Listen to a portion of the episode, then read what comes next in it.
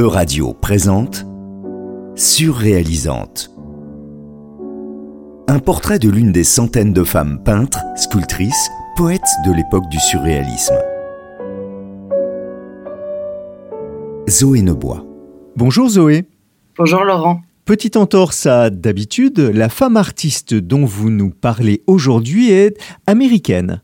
Oui, mais ne vous inquiétez pas, s'il y en a une dont la vie va finir par nous ramener en Europe, c'est bien elle. Elizabeth Miller, dite Lee, née le 23 avril 1907 dans une petite ville près de New York. Élevée dans un milieu progressiste et cultivé, la photo est omniprésente dans sa vie.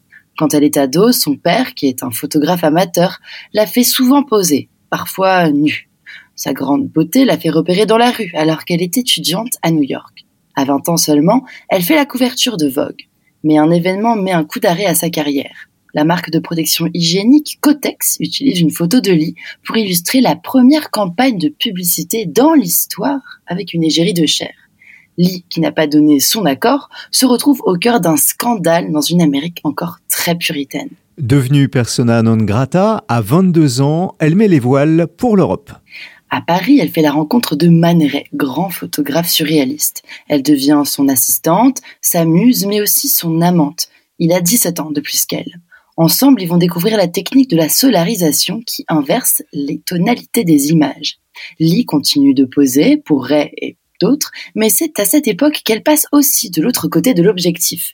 C'est l'une des rares femmes à se servir de la photo dans une démarche de création artistique. Le compagnonnage des autres surréalistes lui plaît, elle est très sociable.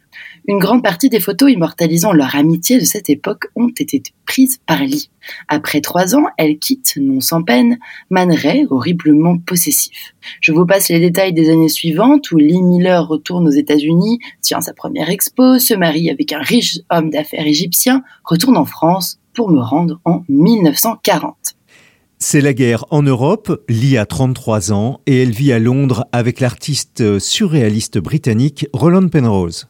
Alors que Londres est assaillie par les bombes, elle sort son appareil et documente le Blitz pour le compte du British Vogue.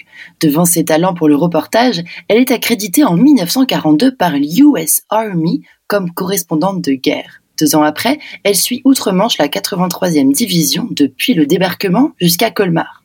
C'est le début d'un périple dans une Europe dévastée.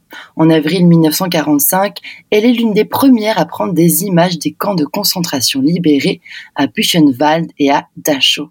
La veille du suicide d'Hitler dans son bunker, elle s'infiltre dans l'appartement du Führer à Munich. C'est là que David E. Sherman, son acolyte photographe, prendra l'un des clichés les plus incroyables de Lee, en train de se laver dans la baignoire d'Hitler, ses bottes de terrain crottées sur le tapis blanc. Après un voyage documentaire de plusieurs mois en Europe centrale, Lee est contrainte à une pause en 1946. Souffrant d'un choc post-traumatique, elle tombe dans l'alcool et la dépression. Elle s'installe dans la campagne du Sussex en compagnie de Roland Penrose, avec qui elle a un fils, Anthony. Durant les années qui suivent, elle fait encore un peu de photos, mais passe au moins autant de temps à remporter des concours culinaires. Et oui, car dans le dernier chapitre des mille vies de Lee Miller, elle se fait un petit nom dans le nom de la gastronomie en se spécialisant dans les mets anciens. Elle meurt à 70 ans d'un cancer le 21 juillet 1977. Après être tombée peu à peu dans la seule confidence de quelques passionnés, elle connaît depuis une vingtaine d'années un regain d'intérêt. Sa contribution au surréalisme, son activité de photojournaliste de guerre, sa vision artistique et sa vie de femme libre en ont fait une véritable icône. C'est Kate Winslet qui l'incarnera bientôt à l'écran dans le long métrage Lee de la réalisatrice Hélène Kudras sur ses années de correspondante pour l'armée américaine. Et petite anecdote, l'actrice raconte qu'elle a en partie financé de sa poche le tournage, tant la recherche de producteurs a été difficile dans l'univers misogyne d'Hollywood.